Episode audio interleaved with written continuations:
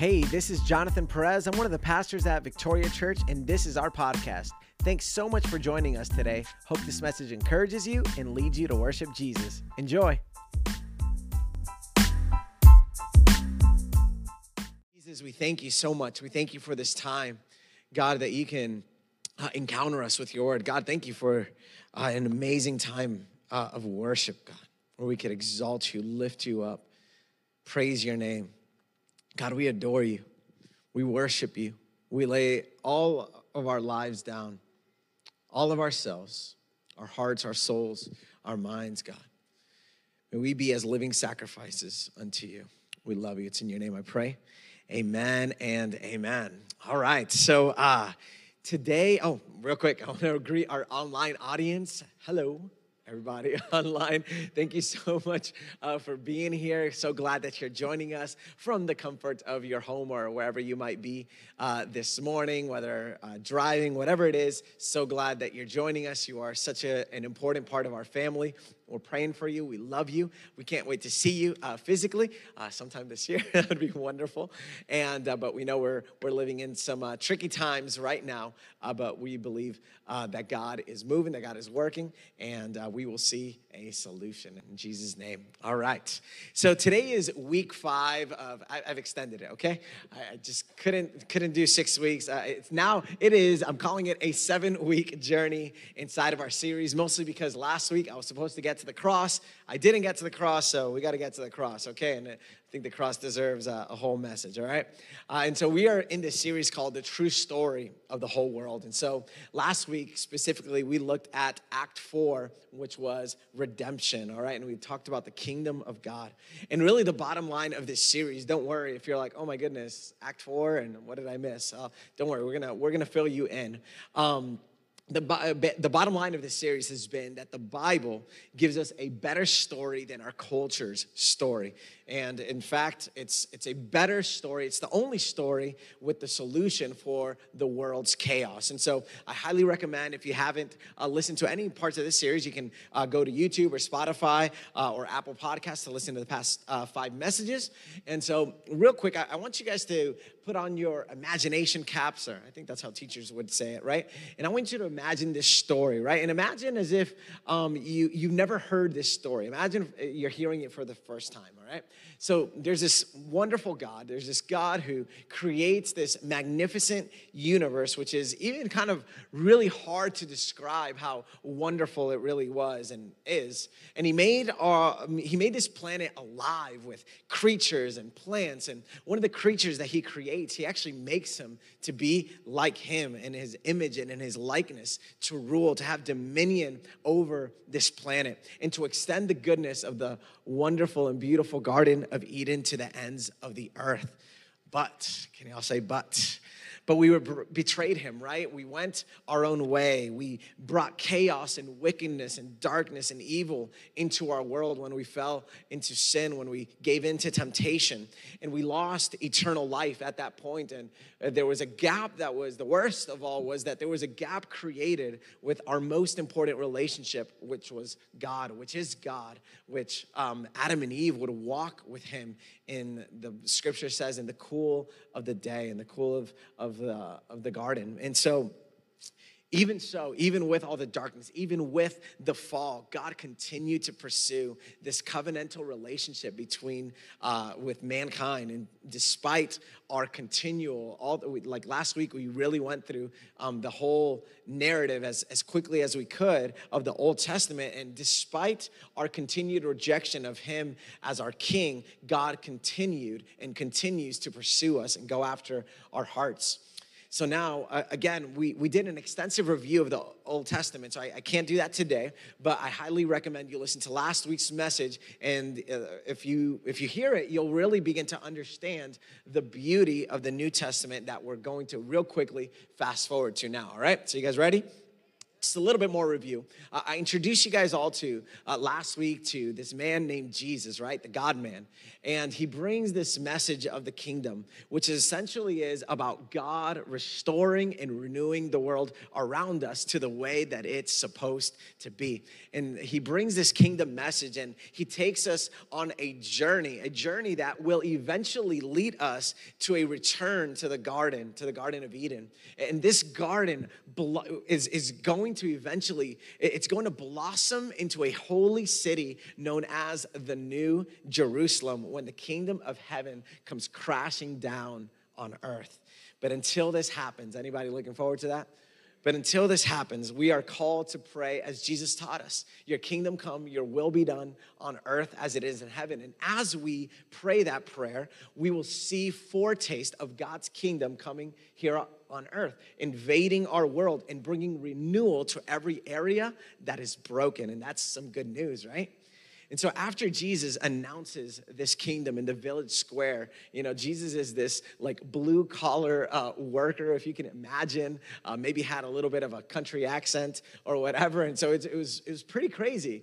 Uh, you know, uh, Isaiah actually tells us that Jesus was not this attractive man, okay? And so we, we see this really normal looking guy announcing this, this crazy epic kingdom. And so, um, and after that, after he announces the kingdom, kingdom. Throughout his life, we see him not just speaking about the kingdom, but we actually see him demonstrating the reality of this kingdom by living a perfect, sinless, and righteous life, by healing the sick, raising the dead, um, counseling uh, the broken, befriending sinners, feeding the hungry, calming the storm, serving humbly, casting out demons, giving sight to the blind, and finally forgiving sin right? And so that's just a little preview of his life because he did so much more. And along the way, throughout his lifetime, he calls this, these disciples to follow him and he sends them out to do the same, to demonstrate the kingdom, to extend his kingdom from heaven to earth. And you can actually, if you're like, show me a Bible verse for that, Matthew 10, 7 through 8. We're not gonna put it on the screen, but that's just for, for future reference, all right? And so after Jesus, he lives this most, the most extraordinary, perfect life. We come today to the cross. All right, and so we're gonna jump around a few passages here. Uh, Luke 23, 33 through 34. Luke 23, 33 through 34. 23, 33 through 44. All right, so we are trying, trying to start a, a, uh, a physical Bible movement. So I would encourage you, get a physical Bible. It's awesome. And uh, Luke 23, 33 through 34. And it says this When they arrived at the place called the skull, they crucified him there, along with the criminals, one on the right and one on the left. Then Jesus said, Father, forgive them, because they do not know what they are doing. This, this Jesus crying out, Father, forgive them, for they not know what they are doing. So they arrived at this place of the skull, and here Jesus is crucified. Now let's go to Matthew 27. Matthew 27, 45 through 46. 27, 45 through 46 says this From noon until three in the afternoon, darkness came over the whole land. About three in the afternoon, Jesus cried out with a loud voice, Eli, Eli, lema sabachthani. That is, my God, my God, why have you abandoned me? Abandoned me. This, this word for Jesus crying out is actually used three times in the New Testament, only three times. And it has to do with like a shriek. It's used um, another time um, I was looking at it yesterday, but another time was when a, a, a father's daughter had died. And so he's crying out for Jesus. We see Jesus crying out, and it's this, it's just this, this shrieking out. And he's saying, My God, my God, why have you abandoned me? And you notice he doesn't say, as normally maybe someone in his position would say, My head, my head, my hands, my hands, my feet my feet. But no, there was something deeper, there was something more profound than the physical pain, and it was being separated from the Father at that moment. And so you can imagine, they say that losing a loved one or being separated from somebody, whether through divorce or death, um, as far as marriage goes, is the biggest pain that any person, that, that, that anybody can experience. Can you imagine? The, and, the, and here's the thing the longer you're in relationship with somebody, isn't the separation that much uh, deeper? Get it together, man. And I'm like crying. My, that's the kind of relationship. And so, can you imagine being separated from someone that you've been in a relationship for an eternity's time? We can't even wrap our heads around that, right? We can't understand that. And so, that's why Jesus is crying out, My God, my God. And it's this language of person, like it's a personal language. He's not saying, God, God. No, he's saying, My God, my God. And let's go to John 19, 28 through 30. John 19, 28 through 30. John 19, 28 and 30, actually.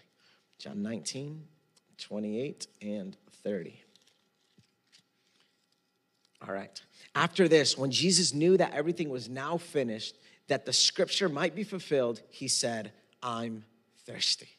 Let's go to verse 30. When Jesus had received the sour wine, he said, It is finished. Then, bowing his head, he gave up his spirit. And before this, Jesus is beat to a pulp. He's insulted, shamed, rejected, uh, criticized, ridic- ridiculed, and, and he's crucified next to criminals. And the next passage I want to read is a parable that will help us understand the power of the cross and the goodness of the Father. You probably are, are familiar with it. It's found in Luke uh, 15, 1 through 3, and then 11 through 32. Luke 15, 1 through 3, and then 11 through 32.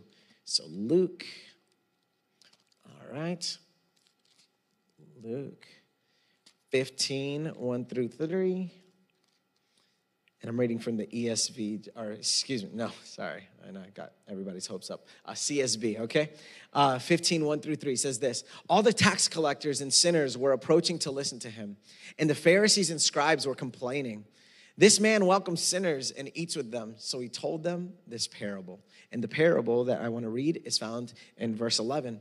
He also said, A man had two sons. The younger of them said to his father, and forgive me, this is going to be a little lengthy here. Give me the share of the estate I have coming to me. So he distributed the assets to them. Not many days later, the younger son gathered together all he had and traveled to a distant country where he squandered his, his estate in foolish living. After he had spent everything, a severe famine struck that country and he had nothing.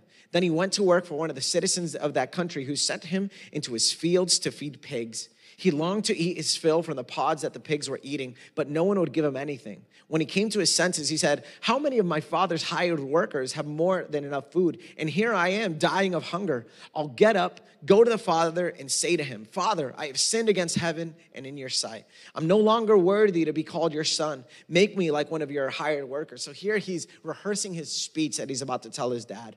So he got up and went to his father. But while the son was still a long way off, his father saw him and was filled with compassion. He ran and threw his arms around his neck and kissed him. The son said to him, Father, I have sinned against heaven and in your sight. I'm no longer worthy to be called your son. But the father told his servants, Quick, he cuts him off. He doesn't let him finish his speech. Quick, bring out the best robe and put it on him. Put a ring on his finger and sandals on his feet. Then bring the fatted calf and slaughter it and let's celebrate with a feast because this son of mine was dead and is alive again. He was lost and is found. So they began to celebrate. Now his older son was in the field. As he came near the house, he heard music and dancing. So he summoned one of the servants, questioning what these things meant. Your brother is here, he told him, and your father has slaughtered the fattened calf because he has him back safe and sound. Then he became angry and didn't want to go in. So his father came out and pleaded with him. But he replied to his father, Look, I've been slaving many years for you, and I've never disobeyed your orders, yet you never gave me a goat so that I could celebrate with my friends. But when this son of yours came, who has devoured your assets with prostitutes. You slaughtered the fattened calf for him. Son, he said to him, You're always with me, and everything I have is yours. But we had to celebrate and rejoice because this brother of yours was dead and is alive again. He was lost and is found. What a beautiful story, right? And so, when I was uh, growing up, particularly uh, in high school, I, I, felt very, very far from Jesus. I put him on the back burner and started just pursuing my own desires, um, anything that would pretty much give me pleasure. And so when I when I came up empty, which was pretty much daily or weekly for sure, at least aware of my emptiness, I, I, would try to return to Him because I was still coming to church every week, you know, putting on my smile, serving in a ministry, doing everything that I was doing while nobody knew. Well, school friends, of course, right? All my church friends thought I had it all put together except for a few. Anyway, so I tried to return to God, but I felt so unworthy and inadequate to do so. So, so I went after, and the, so the crazy thing, I, I went through this cycle. I, I, felt so terrible before God, I needed to, to find a fix. And so I went back to the other things that I was feeling guilty about. Isn't that crazy, right?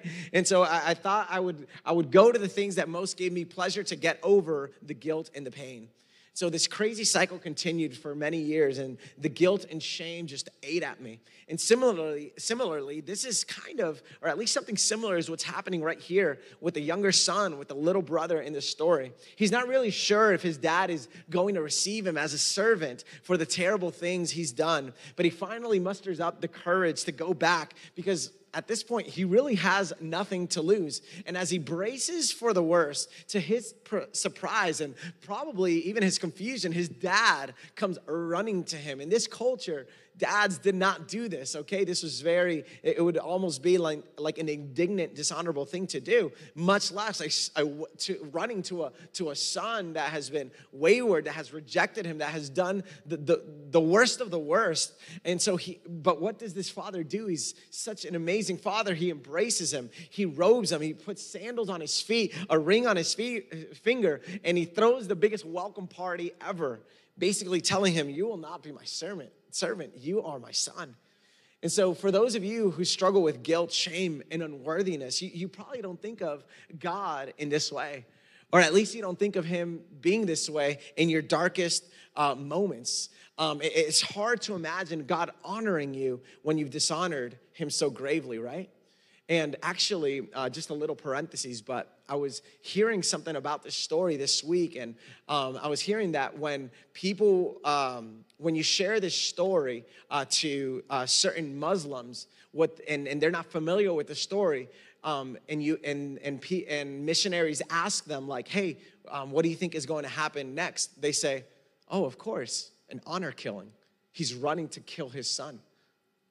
Can you imagine that? Yeah, and so and, and it's hard to imagine God honoring you know his son in this such grave moment and i, I used to imagine god um, looking at me when i would fall into sin and do all this stuff i felt like he was looking at me shaking his head in disappointment and in disbelief asking me questions like really again and God does none of this, though. As we get to know the heart of the Father, He doesn't do this. God extends mercy and grace and we need to understand the difference. You know, mercy, yeah, you guys can go clap it up for that. God is good, give him praise. He doesn't guilt us. He doesn't ridicule us. He doesn't shame us. He doesn't put us down. God gives us mercy. And, and mercy, mercy means that God doesn't give us what we deserve. And what did this son deserve after insulting his father and taking his inheritance before his dad even died? He deserved, at the very least, to never be welcomed again into the household, right? It was, it was shameful, definitely not as a son, at most, best case scenario. And that's what the son was thinking a servant. But what did his father do? He didn't make him a servant, he extended mercy by sparing him punishment, ridicule, scolding, and shame. That's God's mercy. When God spares you from what you deserved and even earned. Romans 6:23 actually tells us what we deserve, what we earned. It says because of our sin, the wages of sin, in other words, the payment of sin is what? Is death. We deserve death. If you wanted to know what you deserved, you deserved death, and so did I. Which means, again, we deserve hell. We deserved eternal punishment. But God extended His mercy and He saved us from hell. That's awesome. That's some good news. But the Father doesn't stop there. I mean, that would be enough, right? Like, I'll take some mercy any day. But the Father doesn't stop there. He, he doesn't just extend mercy, He also extends grace. He not only spares His Son, He also gives to His Son. God is not just a sparing God, He is a giving God. He gives them new threads, right? He gives them the new J's, right? You guys still say J's? Jordans, whatever. He gives them jewelry and the biggest party we've ever seen. This is good news, right? That's, that's grace. When God gives you what you don't deserve, when God gives you what you didn't even earn. That's grace. And so for us, uh, grace is the gift of eternal life and a relationship with Him. But honestly, this is a little bit hard for us to, to grasp and, and maybe even accept, especially when it comes to you know human thinking. We, we don't live this way. And I know growing up, it was so hard for me to really accept this, this message. I wanted to earn my acceptance from God. At the very least, I wanted to earn the grace. I'm like, okay, cool, mercy, I'll take that. But grace, no way. No way, I gotta suffer, I gotta pay. And I never knew that God, I never really understood for whatever reason. And this is me growing up in the church. I'm not saying that the church did a bad job at explaining, but I was blind. I was, I was deaf. And I, but I never knew, I didn't understand that God loved me even in spite of my sin. I didn't think he, He'd accept me unless I cleaned my act first. I needed to fix myself. I need to come squeaky clean to church. I, I couldn't just go in my sin and shame and all that. No, He didn't want me that way. I, I didn't know that while I was at my lowest point, God not only loved me, but He liked me. He wanted me to be close and near to him to remind me, no, son, I have taken away your punishment. I've received it, your punishment. I, I took the punishment in your place, and thus I have removed all the guilt and shame.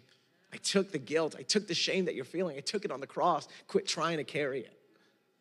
And the problem with our culture is that they no longer feel guilty. We live in a very guiltless culture, if you haven't noticed. And here's the thing though if there is no guilt, there is no hope. You can't live for something greater if you're if you if there's no sense of guilt. And, and people, and it's why we live in a culture and in a society that is so cynical and so pessimistic about the future because they have no hope. They have nothing larger than life. They have nothing bigger and more transcendent than just their itty bitty lives here on earth. And I'm saying that there's something greater, that there's something bigger. But it's found when there's guilt, when there's shame, and there's a solution for it. Romans 5 8 says that God proves his own love for us while we were still sinners, Christ died for us. What an amazing verse, right? That while we were still sinners, he died for us. And although um, I, I, knew God had taken the punishment in my place, I, I thought I needed to take it from there. I, I thought that I needed to make sure that from now on I lived rightly. And there's some truth there. Please, please hear me. I'm not talking about some some uh, um, I don't know what some people might call uh, hyper grace, but I believe that if not, there would be a point that I, this is what I believed. I believe that there was going to be a point in my life where He would no longer love me or forgive me. I thought His grace and love would run out eventually. And I was always thinking, like, I'm just one step away from Him just rejecting me forever. And I didn't know that if I came to Him over and over again, no matter how many times he would cleanse me, he would forgive me, he would welcome me back into his presence with loving arms. That's ridiculous grace. That is such ridiculous grace. You see, what, what I didn't understand was that the power of grace didn't just, wasn't just there to forgive me, it was also there to transform me. The very same power that was there to forgive me was also the same power that I needed to depend on to transform me. I was trying to transform myself in my strength and my efforts to show him that I was worth it, God. But no, the point is, we were never worth it. He made us worthy, and we're not worthy on our own. We can't be good on our own. I, I thought I needed to do good deeds to keep his grace and not lose my salvation. You know, I, I grew up where I was all, uh, you know, in those, I think a lot of people kind of grew up with this where uh, you're always freaking about hell. You're always freaking out about like, you know, the coming of the Lord. I kind of thought about that this morning with all the, the, the, the thunder and lightning. I was like, this is it. All right get on my knees. but uh, honestly, I, I, would, there was mornings, I kid you not, I would run out of my room because I didn't see anybody. The rapture, I'm done, I stay you know? I was always freaking out about hell and condemnation. It took me forever to understand that there is now no condemnation for those who are in Christ Jesus. Yes. Do you guys remember back in the day? I mean, maybe it depends where you live, but when the space shuttle would come back, boom, boom, and your whole house would like shudder, my house would shudder. I was like, all right, the end of the world is near. Oh, my brother's still out. I'm not sure. Maybe he, I had to go to my parents' room because they surely made it. So, you know, or my sister, right? But again, I basically thought that after I received him for the first time, that I needed to be found worthy of his forgiveness and and of how I lived my life in the future. I, I thought I needed to prove my righteousness so that he would love me and accept me. But man, I didn't understand that he had already lived the righteous life that I could not live. He lived it in my place as me. Second Corinthians 5:21 says this, he made the one who did not know sin, Jesus, to be sin for us so that in him, in Jesus, we might become the righteousness of God. You are the righteousness of God. Some good news. So listen, you will never be found worthy on your own. Never. You need to understand that Jesus lived the perfect life, perfect, sinless life in your place that you'll never be able to live. And that's why we need his grace. We need the grace of God. Only grace can break the power of sin over us and free us from the slavery to sin. And my prayer is that you would understand that Jesus, He took your punishment, He paid your debt by going, the cross, by going to the cross, which means that sin, your sin has totally been forgiven, and the stain of sin has been washed by the blood of the Lamb. It's good news. And lastly, I, I want to talk to you guys about, lastly doesn't mean I'm done, okay? I still got a, a few more minutes here. lastly, I, I want to talk to you guys about the elder brother, the older brother, right? The elder brother looks good, right? I mean, he doesn't leave his father. He doesn't blow his inheritance like his irresponsible younger brother does, right? He stays home. As far as we know, he was a righteous and good son. But as we'll see, he was also an arrogant and self righteous son. He was livid at his brother and he let his dad know about it. And I'm gonna make some connections because there are also modern day brothers. In fact, Christians are the most frequent to kind of enter into elder brotherism, if you will. The modern day elder brothers are those that feel that they lived rightly, that feel like they, they haven't harmed others. And it's because, um, and it's because of this that unlike the younger brother um, who believed that he believed that he didn't deserve anything, the elder brother's problem is that they believe they deserve everything. Some elder brothers even believe that God owes them because they've been such good people. And that's what happened to the Pharisees, the, the most righteous and rule following people ever. And let me say this if the reason you think you should go to heaven is because you pray every morning, you go to church every Sunday, you read the Bible every year, you give tithes and offerings every week, because you serve in a ministry, because you feed the hungry and you sing songs to Jesus, I just want to tell you that's not going to get you in. That will not get you in. You might not get in without those things, but that's another sermon for another day. But hear me God doesn't want just your hands, He wants your heart. God wants our heart. These are great deeds, absolutely, but they don't make you righteous in God's eyes. Heaven can't be earned by good deeds. You need to hear that. Please listen. I stole this from Andy Stanley. Good people don't go to heaven, forgiven people do. Good people don't go to heaven, forgiven people do.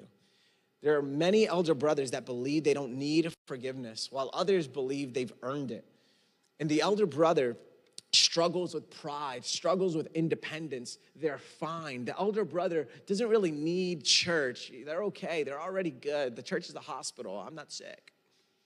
Elder brothers believe that God is pleased with them because their good deeds have canceled out their bad deeds.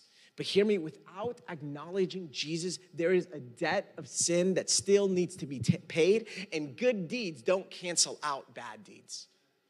To think that you don't need forgiveness because you're basically good is a rather self righteous position to take. I mean, we all need forgiveness. Jesus himself said that no one is good. Romans 3:23 says for all have sinned and fallen short of God's glory. And again, the wages of sin is death. And that means that no one is exempt from the punishment of death, even the goodest, bestest person in here. We all carry a, debt of sin that needs to be paid, needs to be paid actually by death. And let me give you an example. If you stole something from me, unless you returned it to me, you would still be in debt. Either I paid for it you know, I paid your debt, you pay your debt. I mean, you could be super nice to me, but that would not cancel your debt. Your debt is canceled when you return the item or pay for it, or I pay for it, or when someone else pays for it, right? But, you know, debts don't just disappear. You know, somebody's like, yes, I have student loans. I know. Someone's got to pay. Bad deeds are not paid with good deeds. I have an illustration that paints this picture perfect, okay? Um, don't tell my wife. I remember doing something uh, pretty terrible with her, uh, to her, whatever, at her, however you say it, when we were uh, just boyfriend and girlfriend. And uh, so to fix it, you know, I was a young buck, what did I know? But um, to fix it, I brought her ice cream. You know, I surprised her with her favorite flavor of ice cream, you know, to kind of clear the wrong that I did. And so she called me eating her ice cream and said, You're still not off, bro. You know, my variation, right? And, and, I was wrong. No, but I'm telling you, no, she wasn't eating her ice cream. I just did that to uh, make you laugh, maybe.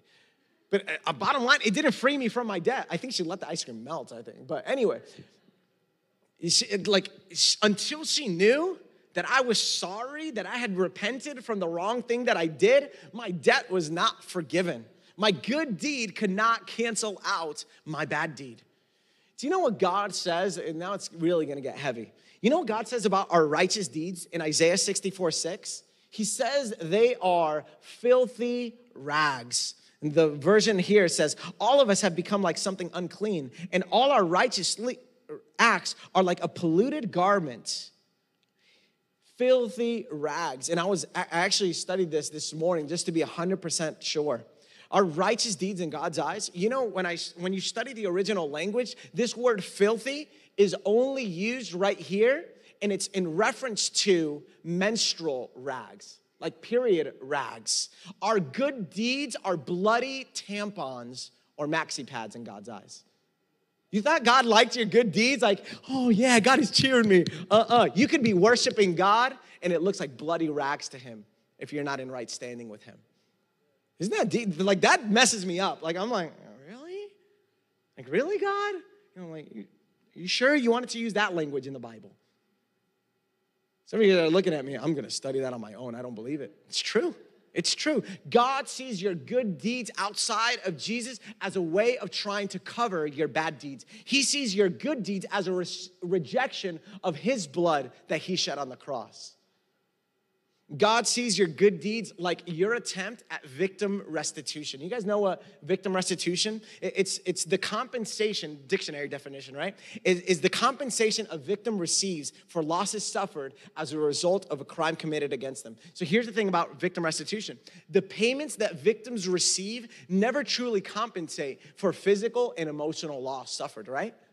Absolutely not. It's simply put, there are kinds of suffering and losses that no amount of money in the world can fix. We get this in the natural, but we kind of forget this in the spiritual. We've got to steer clear from treating God with a victim restitution mindset, thinking we can pay Him with the currency of good deeds. It's insulting. It's like a dad who tries to make up for not being present for their children by giving them loads of money. It doesn't work that way just does not. You don't pay money for lack of time spent with another person.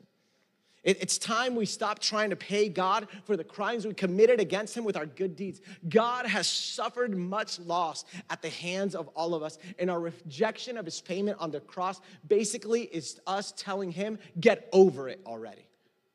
Jesus paid too high of a price, and He loves us way too much to simply receive a get over it. Bottom line, good deeds cannot cancel a debt. When humanity sinned against God, we created a debt that we could not pay, even if we wanted to. I personally put other things before God. I broke his heart. I lied to his face. I lusted after women. I tried to steal his glory. I cursed him countless times, and my sins had him murdered on the cross. But you know what God did? He paid my debt anyway. The payment for these sins is clear in His Word. I deserve death, but He paid my debt by dying on the cross, and He resurrected to new life so that I would live. And that's the good news of the gospel. Jesus came and died. He died for the elder brother and the younger brother. But in the story, the elder brother never really turns to the Father in repentance. He never turns to God. The elder brother must become like the younger brother if he has any hope in Jesus and eternal life. And the same is true for us. I want you to close your eyes, bow your heads there. In fact, why don't you stand real quick? Let's um, respond in repentance and worship unto him. Jesus, I ask that you would extend your forgiveness, your grace, and your mercy in this place. God, would we turn from our sins? Would we turn from everything, God, that has broken your heart? God, we receive your love. We receive your kindness, your forgiveness. We repent and turn to you and say, Thank you. Thank you for dying in our place.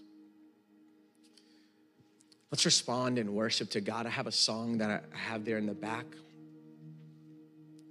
Let's give him thanks for what he has done, for saving us.